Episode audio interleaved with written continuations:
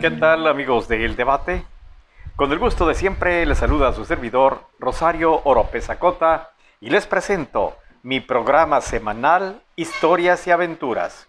Doña Romana, la muerta que se regresó del panteón. Cambió el gobierno de Sinaloa. Las esperanzas son alentadoras. Ojalá y que los nuevos funcionarios no le cierren las puertas al pueblo.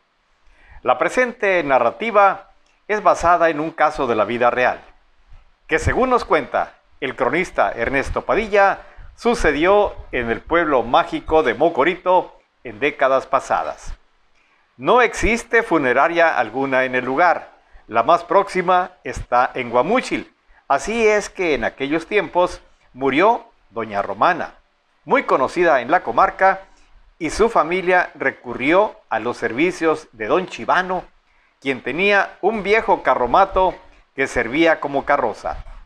El chofer era Roque Buelna, gangoso y cervecero, quien presumía que era familiar del general Rafael Buelna Tenorio, destacado militar en la lucha revolucionaria.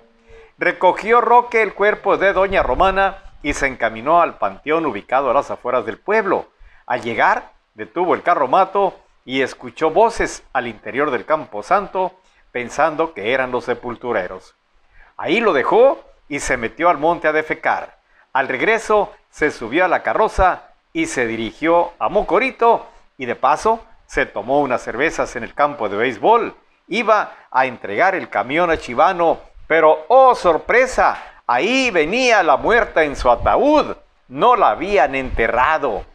Se fue de nuevo al panteón, donde encontró a los sepultureros, a quienes ayudó y vigiló en el entierro para que la tumba quedara sellada entre piedra y cemento. Y en su borrachera exclamó, Ahora sí, Romana, regrésate, ándale. De esta ya no te escapas, ni aunque volvieras a nacer. ¡Qué golpe tan duro!